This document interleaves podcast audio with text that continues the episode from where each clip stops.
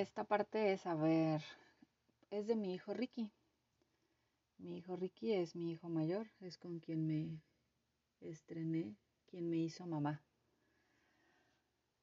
A mí nadie me preparó para ser mamá, mucho menos ser mamá de un niño o de un hijo dentro del espectro autista. Mientras crecí pensé que yo era incluyente. Pensé que siempre había sido liberal, respetuosa, pensé que sabía muchas cosas. La realidad es que no sabía nada. Afortunadamente, hoy tampoco sé mucho, pero no dejo de aprender todos los días. El día que supe que esperaba a Ricky fue el más emocionante de mi vida. Recuerdo perfecto la espera, la incertidumbre de recibir y abrir el sobre con el resultado de la prueba de sangre. Ricky fue un niño planeado, esperado, es un niño muy amado. Nos esperamos a estar juntos, llegamos del trabajo, fuimos a casa. Ese día teníamos reunión en casa, así que nuestros amigos estaban listos para ver el partido de fútbol sin saber que teníamos la sospecha de bebé en camino. Nos encerramos en el cuarto a abrir el sobre juntos, les dimos a todos la noticia en ese segundo. Todos gritamos de emoción, lloramos de alegría, no podíamos creer tantísima felicidad. Además, era un extra de que estaban con nosotros nuestros amigos con quienes podíamos compartir en ese momento. La noticia pues corrió como pólvora entre la gente que queremos familia y amigos, todos lo disfrutamos. Hay muchas cosas que pasaron desde ese día hasta que nació mi Ricky. Nueve meses de mucho amor, muchos miedos, muchas preguntas. Todos me consentían, me tocaban la panza, me traían antojos. Tuve encima a las abuelas queriendo participar de cerca y de lejos, a las tías vueltas locas queriendo saber más, a los amigos con mil preguntas y siempre consintiéndome, preguntándose cómo iba todo, que cómo es que nuestra vida iba a cambiar de pronto, ¿no? Ricky llegó el día que tenía que llegar, siempre en sus tiempos, siempre en sus condiciones. Yo hice toda la planeación necesaria para recibirlo, pero olvidé que cada niño tiene la propia voluntad y decisión, incluso desde el interior de su mamá. Su llegada nos trajo un movimiento tremendo en casa y nuestras vidas. Amamos cada segundo. Seguimos amando cada momento que nos permite disfrutar lo que hace. He aprendido que no es posible describir el amor verdadero hasta que ves a ese pequeño o pequeña en tus brazos la primera vez. No tiene descripción porque es un sentimiento, es algo subjetivo y es algo único. Ricky nació perfecto, casi de 4 kilos, enorme, sano, llorón, sin ningún problema. Unos ojotes grandes, su cabello hermoso, sus facciones perfectas, todo perfecto. Obvio, sigue siendo hermoso. Cuando cumplió un año, su papá y yo nos dimos a la tarea de celebrar a lo grande. Una fiesta en la guardería y fiesta con nuestros amigos y familia. Él era el primer niño y nosotros recién estrenados de papás no nos alcanzaba el tiempo para seguir celebrando. Dicen que uno no puede evitarlo con el primero y así fue. Hicimos su fiesta y nuestra fiesta. La pasamos genial. Si notamos algo durante su festejo fue que a lo mejor no quiso estar cerca de la piñata. Se metió en una casita de juguete y desde ahí observó todo. Lo único que yo pensaba era que no iba a salir tan fiestero como sus papás, como nosotros. Pero bueno, fuera de eso nada raro, nada diferente. Siempre preguntaba yo en la guardería cómo le va, cómo le fue. Todos me decían que todo súper bien. Nos llamaba la atención, sí, que lo consentían mucho y que no hablaba como nosotros esperábamos que debería de hablar. Fuera de eso, pensábamos que pues al igual habría algún tipo de falta de maduración o algo por el estilo, pero nada que nos llamara la atención. Él se desarrolla normal, juega normal, interactúa normal, no habla. Bueno, es un niño, se tardan más, eso me decían. Es normal, ¿qué es normal? Llegando a la edad de kinder, vimos que teníamos que escoger escuela muchísima ilusión fue la de escoger la escuela. Fuimos a nuestra alma mater, teníamos ya todo planeado, pedimos informes. Yo me lo imaginaba perfecto con su uniforme.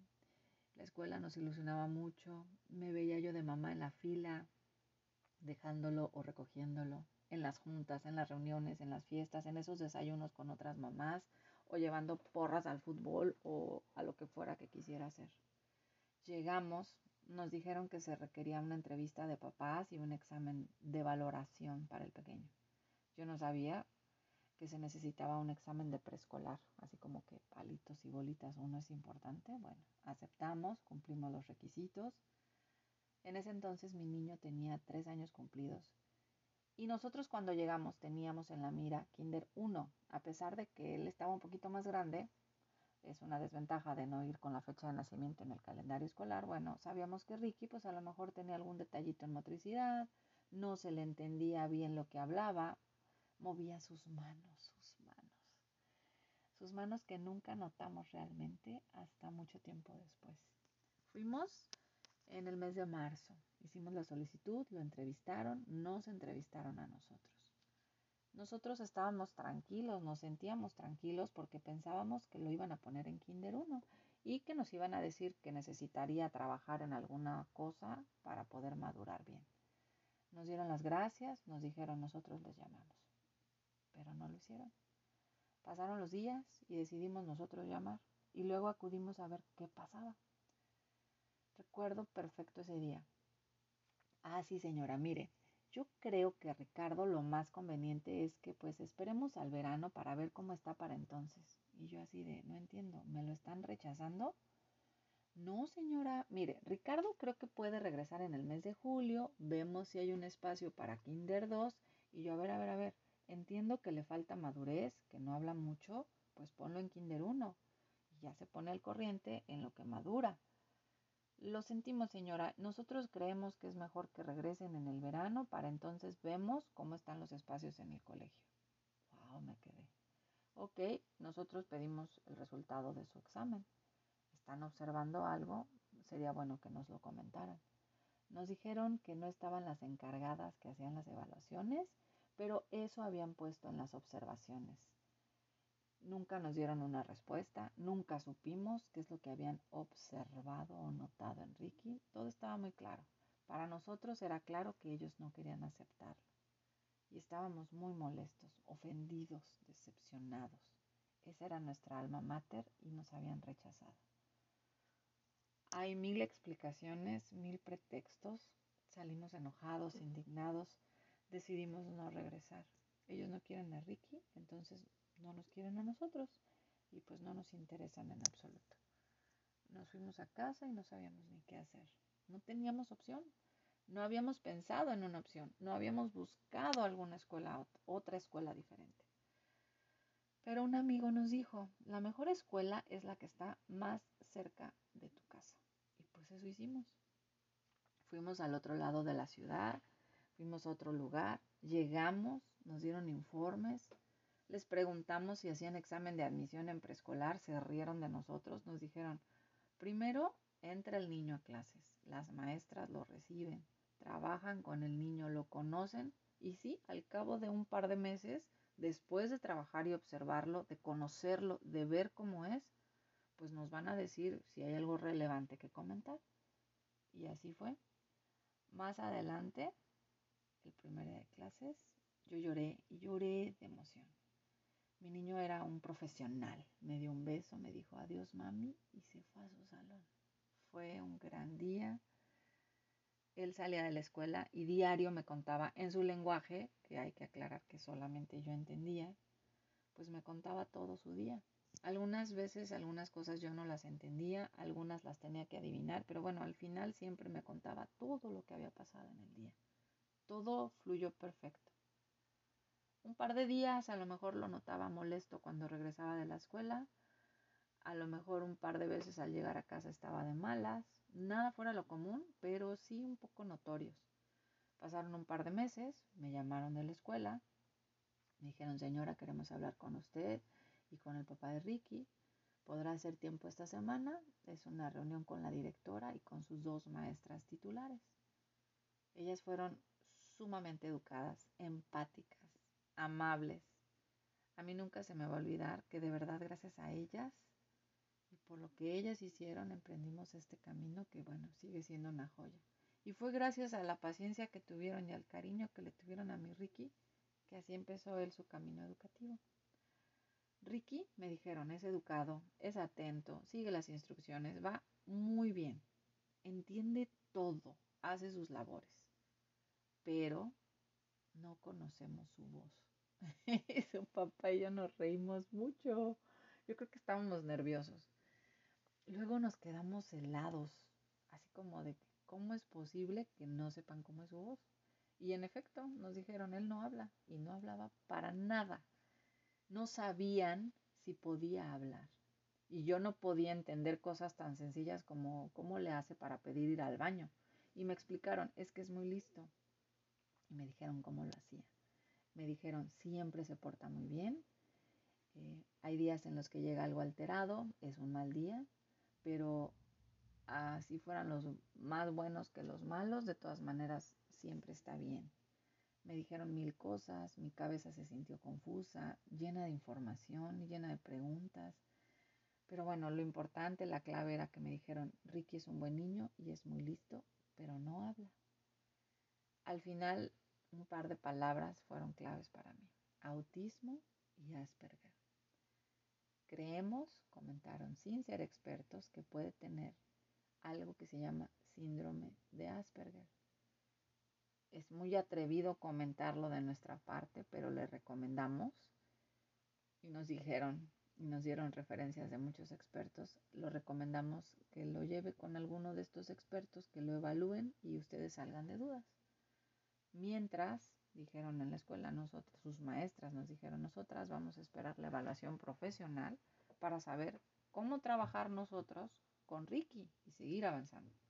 Nos dijeron ustedes como papitos solo tienen que poner de su parte en que el niño reciba la atención en la escuela y fuera de la escuela y todo va a ir bien.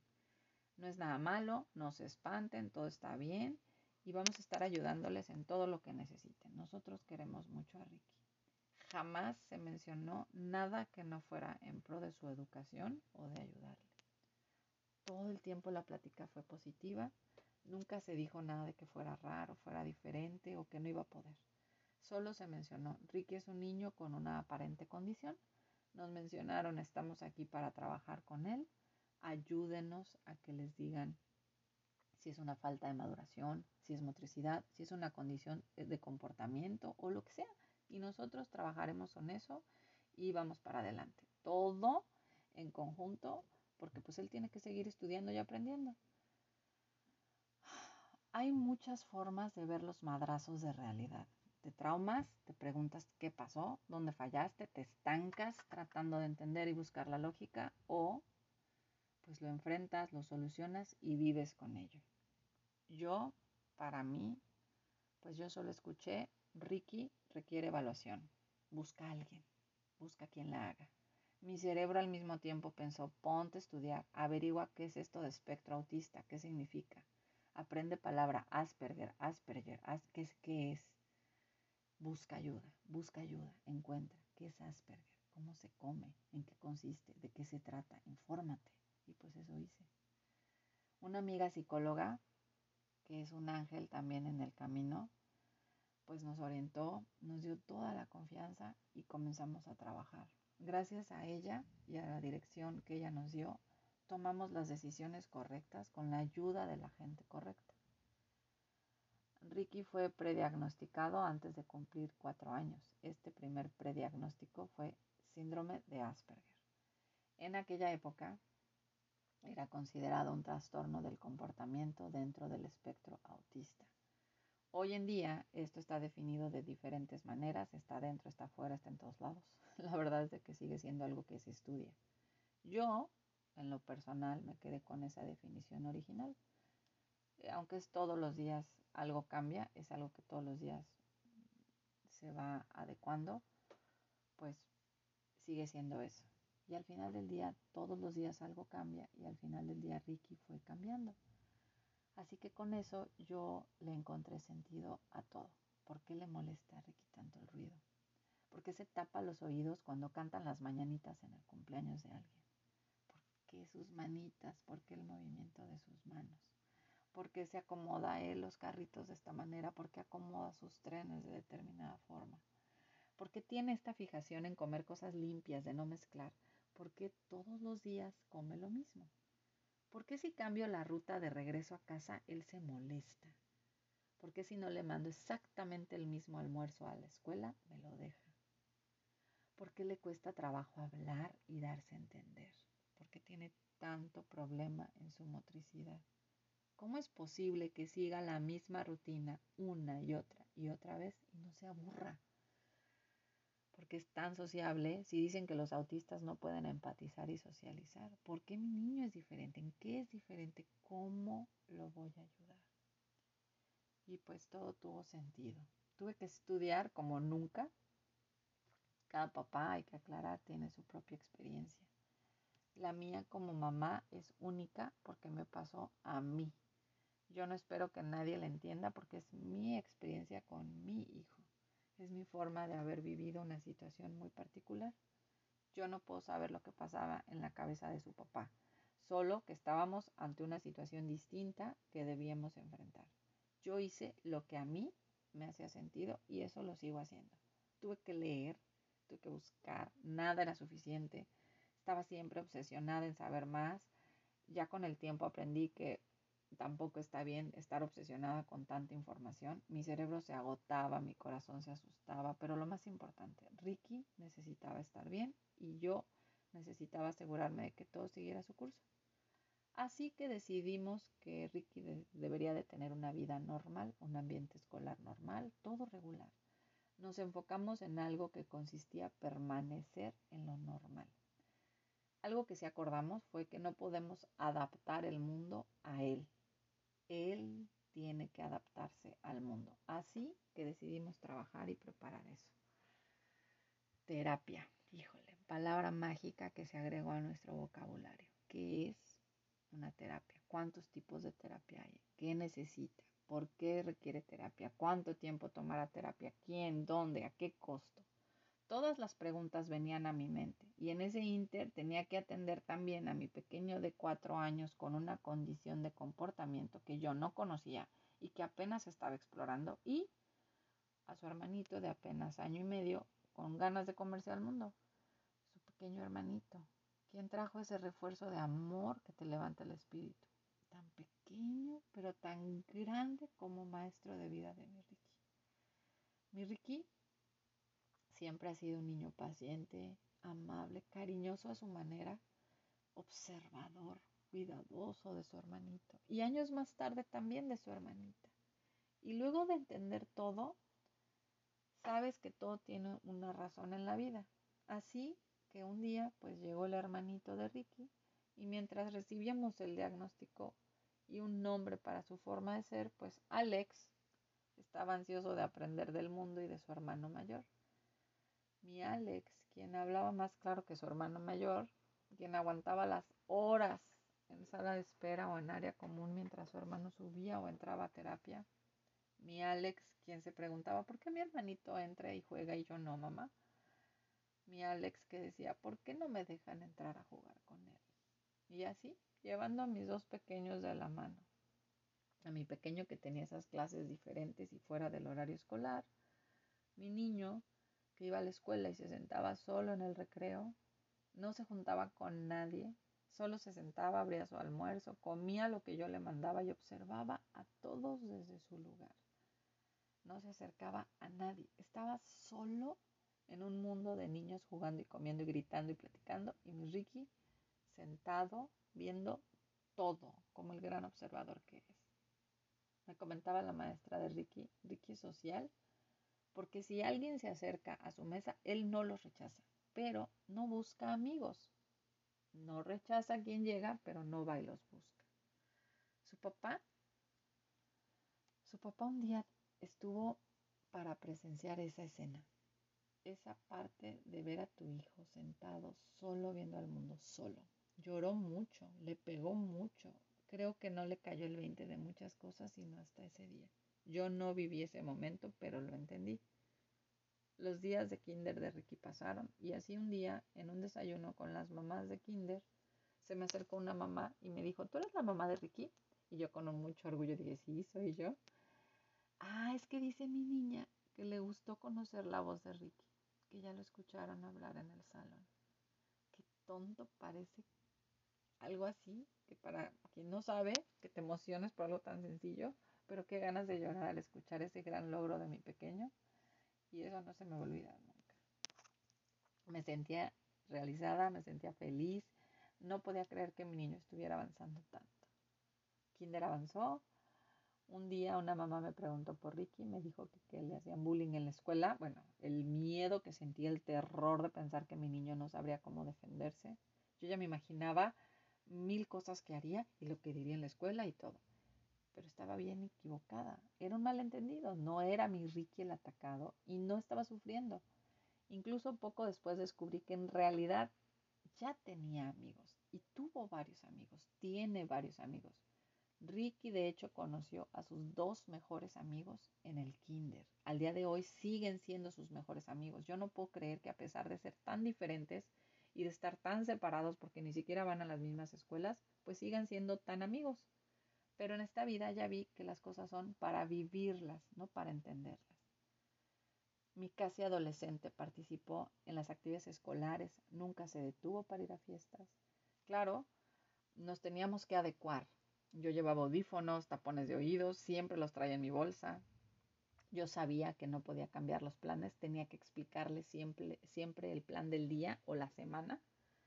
Siempre le explicaba que todos somos diferentes, que su hermano es diferente, que él es diferente porque pues si fuésemos iguales todo sería muy aburrido. Le explicaba que tenía que ir a terapia para platicar, eh, para desenvolverse de mejor manera, para aprender y practicar poderse desenvolver, que tenía que ir a terapia para trabajar las áreas que le costaban trabajo. Sí, hubo veces en las que no quería ir, yo no entendía, él tampoco entendía por qué necesitaba ayuda y otros niños no, él no entendía por qué su hermanito hablaba tan claro y él no, o por qué a él no le gustaba la pizza, siendo que a todo el mundo le encanta la pizza. Quería ser como los demás, quería hablar como los demás. Ricky no ha entendido, porque sigue aprendiendo, que está bien ser distinto. Ha sido reto tras reto, prueba una tras otra, enfrentar y superar. Un día lo invitaron a llevar el balón de fútbol en un partido de la Liga Mexicana en la ciudad de la Liga Mexicana de Fútbol aquí en la ciudad. Celebraban creo que el mes del autismo. Me explicaron, le explicaron a él, nos dijeron que si él se sentía mal, que si pasaba algo, que pues no había problema. No le estaban exigiendo lo regular que le piden a otros niños para adaptar todo lo necesario a él, pero Ricky quiso hacerlo como si fuera cualquier otro niño. Y no tuvo el menor problema, dijo sus líneas perfecto, les dio el balón, yo lo acompañé todo el camino Terminó su participación, nos fuimos a los asientos, empezó el partido y me dijo, bueno mamá, ya vámonos ahora sí. Cumplió, vio cinco minutos de juego, se adaptó, se adaptó a lo necesario y nos fuimos. Se adaptó, negoció en su cerebro una situación y la sacó adelante. Fue un gran día. Esa es su vida, la adapta. Su cerebro hace la negociación y sale adelante. Sigue viendo todo igual, pero es capaz de resolverlo de otro modo. Hoy en día ya no cargo tapones ni audífonos en mi bolsa. Él canta las mañanitas si es necesario o se sale si se siente abrumado. Es capaz de hacer cambios de planes. Negociamos, es eso. Siempre, siempre ha sido sociable. No es particularmente expresivo con sus emociones, pero ya encontramos el modo de expresarnos de otra manera. Sigue en terapia, exige su terapia, adora a su terapeuta, la respeta, la quiere, se siente a gusto en los grupos de terapia y sabe que le sirven. Nosotros nos hemos adaptado al mundo neurotípico, porque así le dice, y hemos traído al espectro a más de uno de nuestros familiares o amigos para acompañarnos en este camino. Y yo sigo aprendiendo todos los días. Un solo día no pasa sin que yo aprenda algo. Todos los días tengo miedo. Todos los días me cuestiono y pregunto si estaré haciendo lo correcto. Yo no puedo estar con Ricky toda la vida. Me da miedo todos los días irme sin dejarlo listo para enfrentar al mundo. Pero es porque soy una tonta.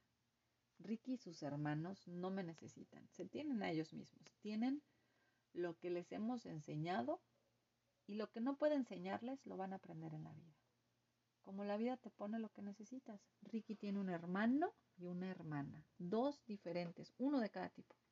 Yo he visto a sus hermanos desde bebés cómo van creciendo. Él ha visto a sus hermanos cómo van creciendo. Se enamoró de Isa desde que la vio. Le cantó, la cuidó de bebé, ahora la protege, su princesa. Ama a sus hermanos, los observa, los, los aprende, les enseña, los cuida, los protege, los ama sobre todas las cosas. Yo lo sigo aprendiendo diariamente y cuando me sorprendo por sus reacciones y sus actitudes es porque sigue sorprendiéndome todos los días, porque es más fuerte y más inteligente de lo que yo espero que sea, porque es capaz de desarrollarse y de aprender y adaptarse y estar bien a pesar y con su condición. A mí nadie me enseñó a ser mamá de un niño en el espectro, ni de tres niños todos diferentes. Yo no sé el camino que se debe seguir. No sé si lo que llevo recorrido al día de hoy es correcto. No sé si lo que le hemos enseñado está bien o está mal. No sé si estoy bien informada o me falte todavía estudiar. Pero sé que mi hijo está bien, que le falta mucho, que es perfecto con lo que tiene y con lo que no tiene que tiene capacidad de adaptarse y salir adelante. Sé también que debe sufrir y así será cuando le toque. Y no podré hacer nada al respecto. Que no puedo tener todo perfecto para él y eso hace que yo sufra porque se va a equivocar y le va a doler. Pero sé que aprenderá y se levantará. Sé que no puedo cambiar al mundo y por eso él se tiene que adaptar al mundo. Y sé que lo está haciendo. Sé que le falta mucho recorrido y que igual que yo, mucho, mucho por aprender. Sigo estando al pendiente, sigo teniendo dudas, pero Él es perfecto para mí porque es Él. No me canso de admirarlo. No me canso de dar gracias de que esté bien. No me canso de ver cómo es un gran hermano mayor.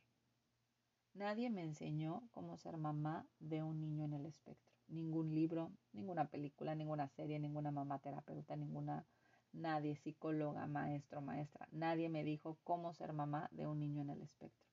Yo solo tuve un maestro, un solo guía, y sigo aprendiendo de él todos los días. Esto es para ti, Ricky. Te amo.